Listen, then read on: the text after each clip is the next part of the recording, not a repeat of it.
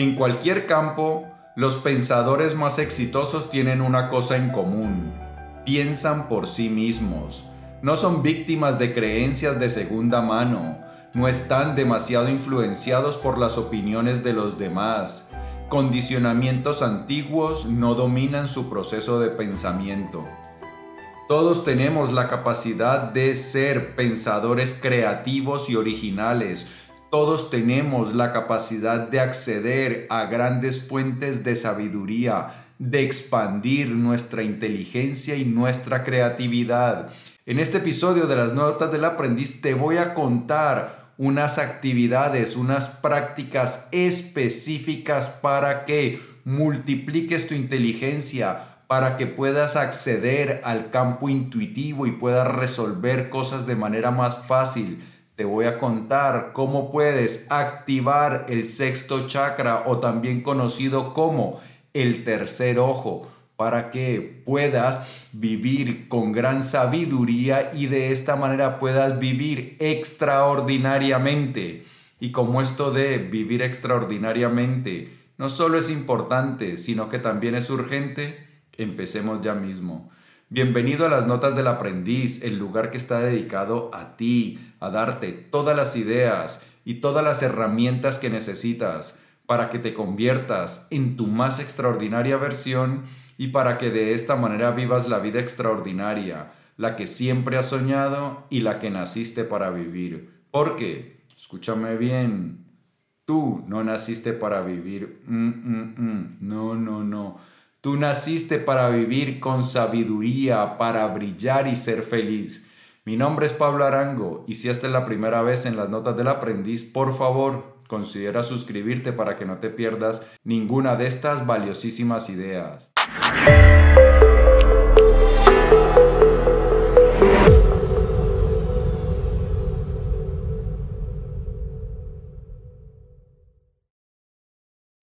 Bien, hoy vamos a hablar del último libro de Deepak Chopra, Abundance. Todavía no está en español, pero para eso están las notas del aprendiz, para traerte lo último de la sabiduría.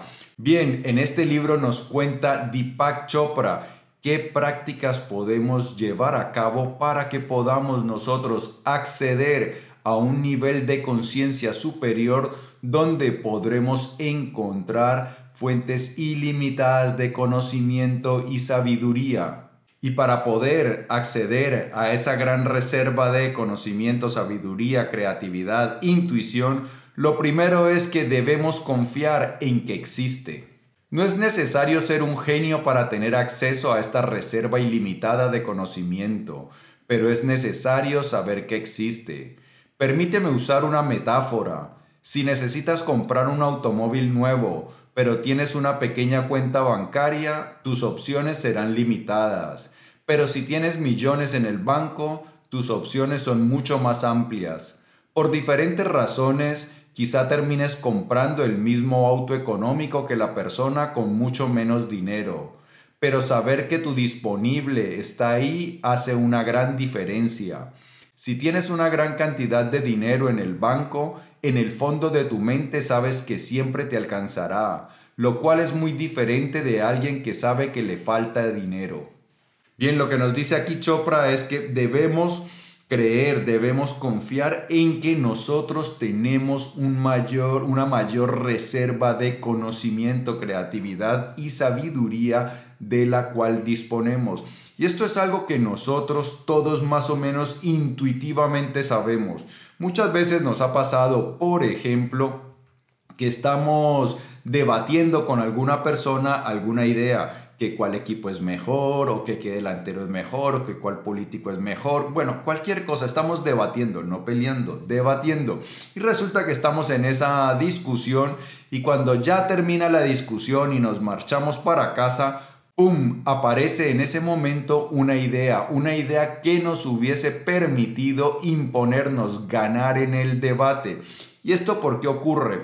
Pues bien, porque nuestra parte consciente tiene acceso a menos recursos que nuestra parte subconsciente. En nuestro subconsciente hay una gran cantidad de recursos Y cuando nosotros estamos trabajando en algo, por ejemplo, cuando estamos ahí con esa discusión, pues nuestra mente subconsciente sigue trabajando en ese aspecto y tiempo después, cuando ya hemos abandonado el lugar de la discusión, pues nuestro subconsciente nos manda esas ideas sobre las cuales ha estado trabajando y muchas de esas ideas son muy buenas.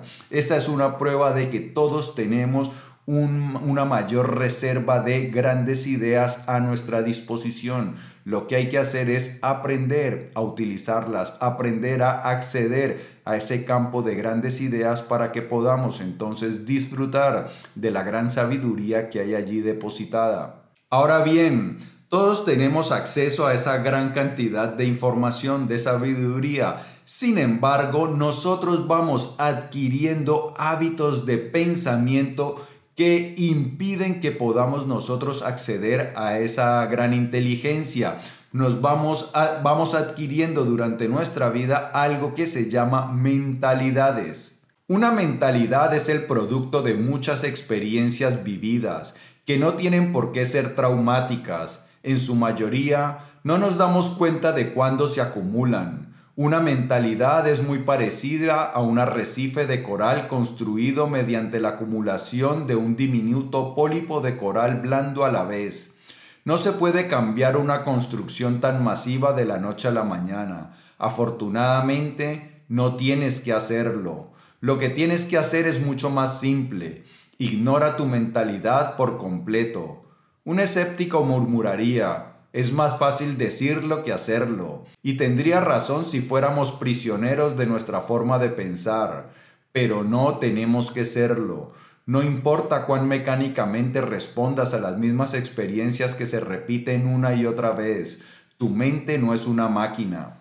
Bien, ¿qué es una mentalidad? Pues una mentalidad es una idea que hemos ido nosotros adquiriendo en el pasado el que nos ayuda a explicar cómo funciona el mundo. Por ejemplo, alguien puede tener la mentalidad de que eh, no es bueno para las matemáticas o adquirió la mentalidad de que los idiomas no se le dan muy bien.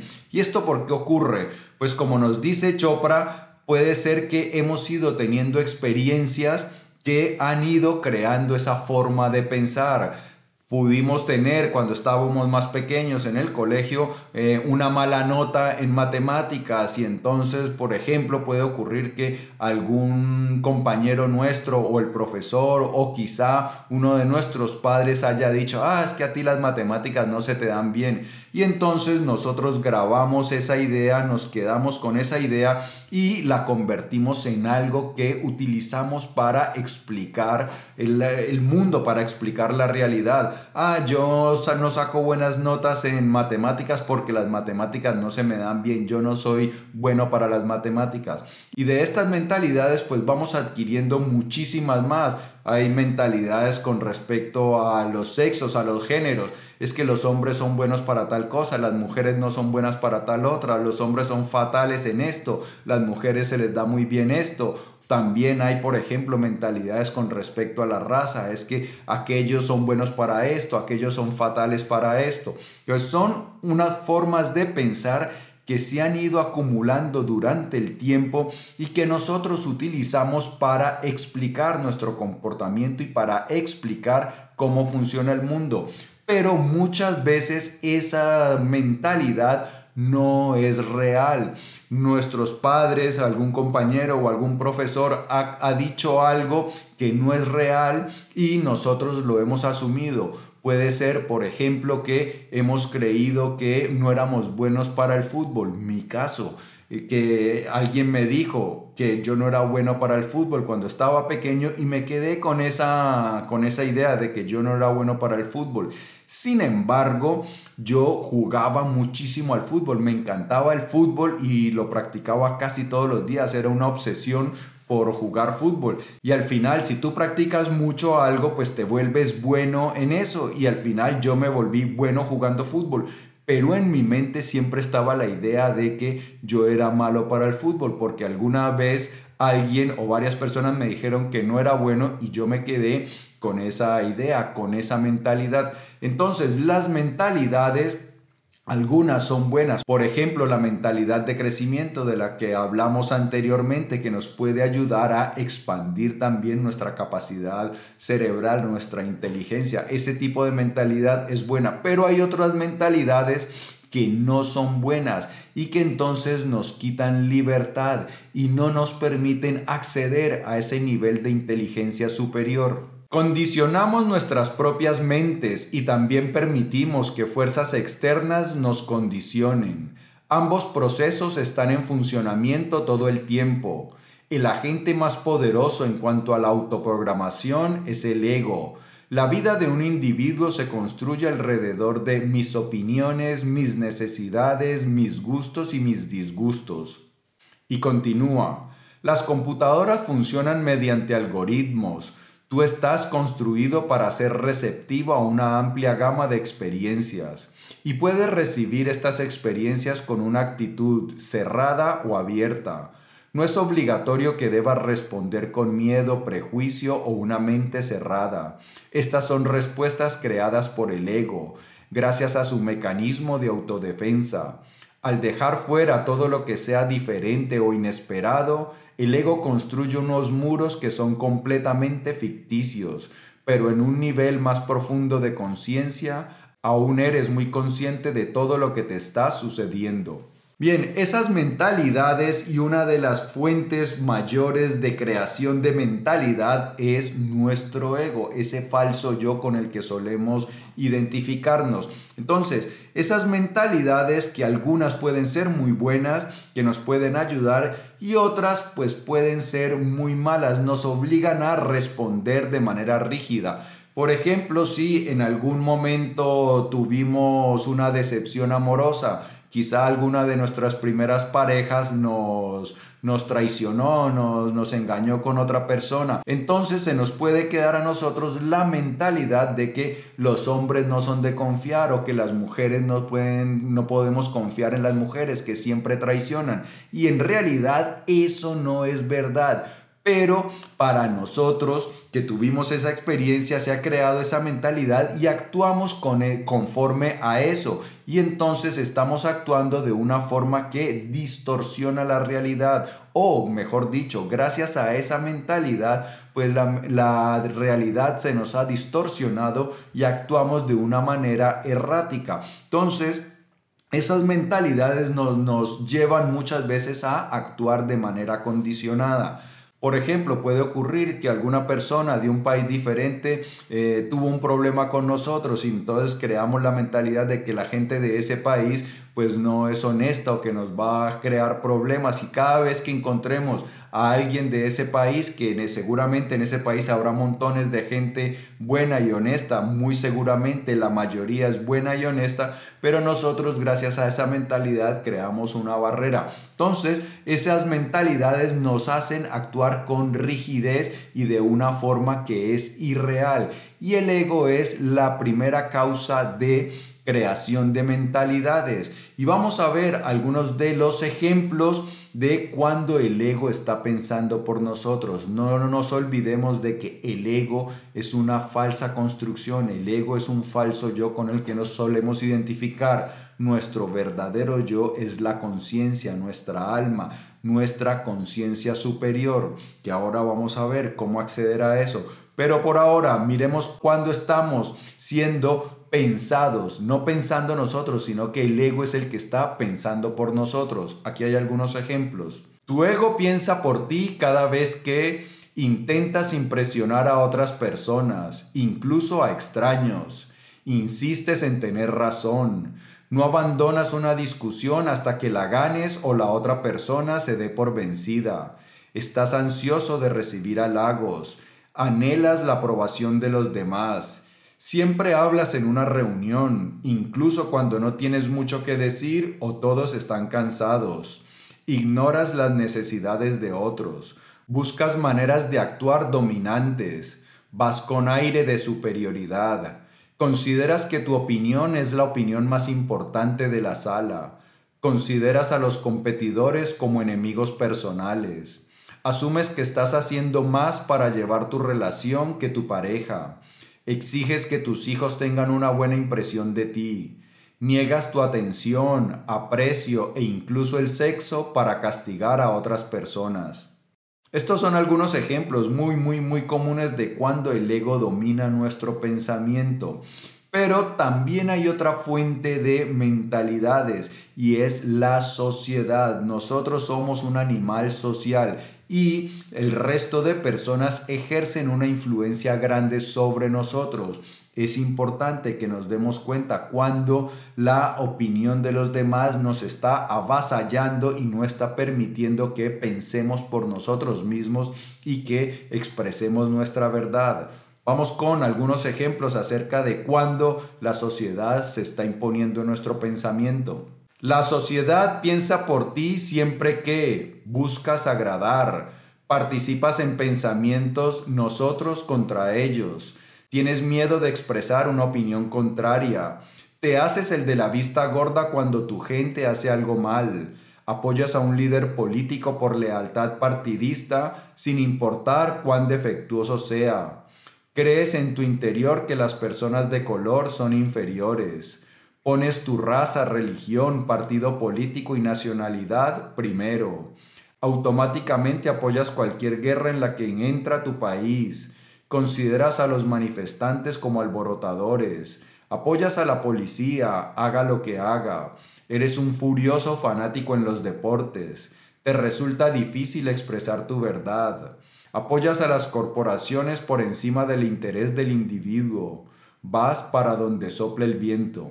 Bien, cuando nos dejamos gobernar por el ego o por la presión social, pues perdemos libertad no estamos realmente accediendo a fuentes más altas de sabiduría, sino que estamos condicionados por nuestro ego, ese yo inferior, o por la sociedad. Y no podemos ser muy sabios cuando no estamos pensando por nosotros mismos. No podemos ser muy creativos cuando se está imponiendo el ego o cuando se está imponiendo la sociedad. Entonces, lo más importante para acceder a niveles superiores de creatividad, inteligencia, para acceder al sexto sentido, a la intuición, es irnos liberando de eso. Y para, para poder hacerlo, pues hay algo que nos dice Chopra, que es el yoga. El yoga es acerca de escapar de formas de pensar condicionadas.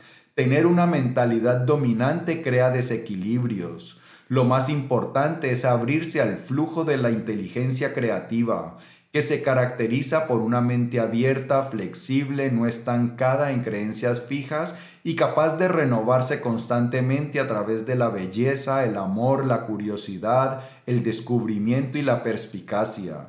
En otras palabras, tu estado de conciencia es mucho más importante que cualquier forma de pensar, sin importar cuán exitosa haya sido esa forma de pensar. Bien, hay una confusión en la mayoría de las personas. La mayoría de personas suele creer que yoga es eh, eso que se hace de ejercicio, las posturas y todo eso. Pero no, yoga es un concepto mucho más amplio, es una filosofía. Las posturas hacen parte del yoga, pero el yoga es una tradición espiritual, como por ejemplo el estoicismo. Y entonces el yoga lo que busca es que nos liberemos de esas formas de pensar condicionadas y que accedamos a un nivel de conciencia superior que ya está dentro de nosotros y que nos alineemos con la inteligencia creativa. Y aquí hay algo que me gustaría precisar. Deepak Chopra cree que existe un campo de conocimiento infinito como una mente universal, una conciencia absoluta a la cual nosotros podemos acceder. Esto es algo que nos dicen también muchas tradiciones espirituales, casi todas las tradiciones espirituales, y es que existe algo superior, algo divino, algo sagrado, existe Dios y que dentro de nosotros existe una partícula de ese Dios y que nosotros podemos comunicarnos podemos unirnos con ese Dios o con esa conciencia universal o con esa mente cósmica. Entonces, esto es lo que nos dice Deepak Chopra, que nosotros cuando accedemos a niveles de conciencia superior, pues que estamos también accediendo a ese campo de conocimiento infinito. Ahora bien, esto lo puedes tú creer o no.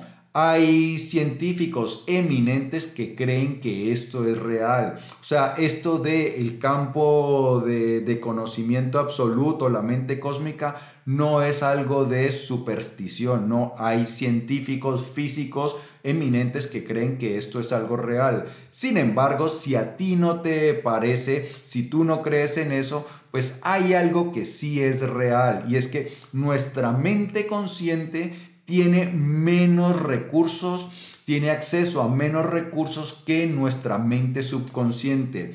Muchas de nuestras experiencias, de las cosas que hemos ido aprendiendo durante nuestra vida, pues no se almacenan en la parte consciente, sino que están dentro de nuestro subconsciente.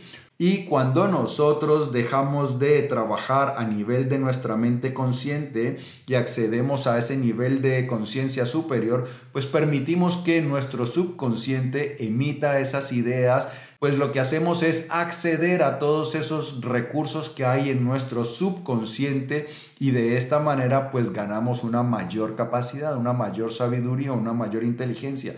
Entonces puede ocurrir que tú creas que sí, efectivamente hay una mente cósmica a la cual podemos acceder, o, puedes que, o pueda que no creas en esas cosas, pero sin embargo, sí es real que tu subconsciente en tu interior hay una mayor cantidad de recursos de la cual dispone tu mente consciente. Entonces, con las prácticas que vamos a hablar enseguida, pues puedes acceder a la mente cósmica o a tu subconsciente. Eso tú decides qué es lo que crees. Lo que sí es real es que obtendrás mejores resultados. Continuemos. Si te alineas con el flujo de la inteligencia creativa, emergerás con pensamientos exitosos. Pero estos son productos secundarios. Lo primero y más importante es tu estado de conciencia. Cuanto más apegado estés a una mentalidad, más desconectado estarás de tu conocimiento interno. La mayoría de nosotros vivimos hechizados, hipnotizados por el discurso que hay en nuestra mente. Pero si nosotros nos ponemos a observar, no estar inmersos en esa conversación, sino que decimos voy a observar mis pensamientos, vamos a ver que se produce como un pequeño distanciamiento, que podemos casi como observar los pensamientos que están ocurriendo dentro de nuestra mente. Cuando nosotros observamos los pensamientos que ocurren, pues es cuando estamos accediendo a ese nivel superior. Esto, esto es algo pues, en lo que podemos pensar. El hecho de que tú escuches tus pensamientos implica que hay algo que piensa y hay algo que escucha. Lo mismo ocurre, por ejemplo, cuando vemos algo. Si tú ves unos asientos en tu casa, pues ah, están los asientos y está el que ve los asientos. Entonces eso mismo ocurre en nuestra mente. Hay algo que produce pensamientos y hay algo que los escucha. Los pensamientos los produce la mente y quien escucha los pensamientos es la conciencia y cuando nosotros nos conectamos con la conciencia pues estamos accediendo a ese nivel superior y ese nivel superior nos brinda gran sabiduría. ¿Cuáles son las cualidades de la sabiduría? Las cualidades de la sabiduría una mente abierta, respuestas flexibles, percepciones claras, pensamiento despejado, ausencia de prejuicios, expectativas positivas. Cuando nosotros estamos gobernados por el ego y las mentalidades, tenemos una mente cerrada, respondemos a las situaciones con base en los condicionamientos que hemos ido adquiriendo desde pequeños. Pero, por ejemplo, tener una mente abierta significa que no estamos sujetos a esos condicionamientos, es decir, que no respondemos siempre de la misma manera, sino que tenemos la capacidad de evaluar cada situación y responder como mejor creamos que es la mejor respuesta para esa situación dada. También existen respuestas flexibles, pues eso es la consecuencia de tener una mente abierta. En lugar de responder de forma condicionada, pues lo que hago es ganar flexibilidad.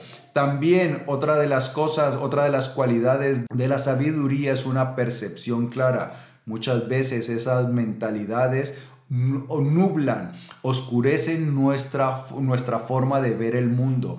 Si nosotros decimos, por ejemplo, que tal raza o que tal nacionalidad es así o pues eso nubla nuestro pensamiento. ¿Por qué? Pues porque cuando nos encontramos con una persona que no es, que no es así, que es diferente, pues eh, de todas maneras la estamos juzgando con base en esas percepciones erradas. Algunas personas que también viven con percepciones erradas son los celosos. Muchos celosos viven imaginándose que su pareja le está cometiendo, que está cometiendo actos deshonestos contra ellos y se en su imagen, en su mente se crean imágenes de todas estas cosas que están pasando y en su mente pues empiezan a imaginarse escenarios en los cuales están siendo engañados que muchas veces, la mayoría de las veces no son reales. Yo no estoy diciendo que no existan los infieles, pero muchos celosos se crean películas y creen que son reales y por eso están teniendo una percepción de la realidad completamente desfigurada, que no es real. Eso no tiene nada que ver con la sabiduría. Y cuando nosotros pues accedemos a ese nivel de conciencia superior, pues tenemos un pensamiento más despejado, nos liberamos de esos condicionamientos y también nos liberamos de los perjuicios. Otra cosa también importante de la sabiduría son las expectativas positivas. Una persona sabia siempre confía en que las cosas van a salir bien, que tiene la capacidad de enfrentarse y resolver positivamente todas las situaciones. ¿Y cómo podemos acceder a esa sabiduría? ¿Cómo podemos hacernos más sabios? Pues muchas tradiciones espirituales nos lo han dicho. Existen siglos de tradiciones de sabiduría que nos muestran cómo acceder a la inteligencia creativa para el máximo beneficio. Los principios rectores son atemporales. Aquí están los más importantes. La conciencia pura es todo lo que necesitas. La mente tiene un nivel de conciencia donde existen soluciones para cada problema. Es necesario operar desde ese nivel de solución. Confía en la inteligencia creativa. Permea todos los aspectos de la vida. Bien, como ya lo hemos dicho, lo más importante es salir del pensamiento de nuestra mente y acceder a nuestra conciencia, es decir, ponernos en la situación del observador de lo que ocurre en nuestra mente. Cuando elevamos nuestro nivel de conciencia, empezamos a acceder a toda esa gran fuente de riqueza y sabiduría. Y en ese nivel de conciencia superior, pues hay soluciones para todos los problemas que nosotros tenemos. Y debemos también confiar en que esas soluciones nos van a llegar. Entonces debemos no solo elevar nuestro nivel de conciencia, sino que debemos tener fe en que nos van a llegar las respuestas. Y ahora te voy a dar las claves para unas meditaciones que puedes realizar para que actives el sexto chakra, el chakra que también es conocido como el tercer ojo. vamos otra vez con Chopra. El sexto chakra fortalece todos los aspectos de la mente, pero especialmente la intuición, la perspicacia y la imaginación. Algunas cosas que puedes hacer se aplican a todos los chakras en general. Permanece consciente. Cuando notes que no lo estás, Tómate unos minutos para centrarte. Medita en el mantra Om. Medita en el pensamiento ancla yo sé o yo soy conocimiento. Bien, lo que puedes hacer es unas pequeñas meditaciones para fortalecer, para activar, para despertar el sexto chakra. ¿Cómo es? ¿Cómo funciona? Pues simplemente puedes destinar 5, 10, 15, 20 minutos y haces lo siguiente, te sientas en un lugar relajado, empiezas a aquietar tu mente por algunos instantes, te fijas en la respiración, entonces te fijas cómo entra y sale el aire y luego a continuación puedes hacer varias cosas o puedes repetir el mantra OM, que es un mantra específico para activar el sexto chakra, o puedes también decir las siguientes frases, yo sé o yo soy conocimiento. Lo, las vas diciendo con no, no la repites mecánicamente, sino prestándole atención. Y otra cosa que hay que hacer es prestar atención a esta parte de nuestra, de nuestra cabeza. Entonces, centramos nuestra atención aquí un poco arriba del entrecejo y empezamos a decir esas palabras. Puedes decir el mantra OM o puedes decir yo sé o yo soy conocimiento. Lo haces durante el tiempo que dure la meditación. Tú decides 5, 10, 15, 20 minutos. Obviamente cuanto más es mejor, más vas a avanzar. Y esa es una práctica para que empieces a despertar ese sexto sentido en ti, que despiertes la creatividad, la sabiduría, la intuición. Ahora bien, muchas veces tenemos algún problema. También hay una práctica que nos ayuda a resolver cualquier problema con sabiduría. Continuemos con Chopra. La intuición nos brinda respuestas que normalmente no están disponibles para nosotros. Cuando has hecho todo lo posible para resolver un problema y sin embargo la solución simplemente no se presenta, no estás derrotado. Al contrario, estás listo para recibir una revelación. Una revelación es un salto de la razón a la intuición, ya sea a través de sueños, destellos de perspicacia o conociendo repentinamente la verdad. Aquí opera una ley de la conciencia que se denomina pide y recibirás. Hay una ley de nuestra conciencia que dice, pide y recibirás. Tú puedes pedir guía, puedes pedir la respuesta a cualquier problema y siempre va a llegar una respuesta.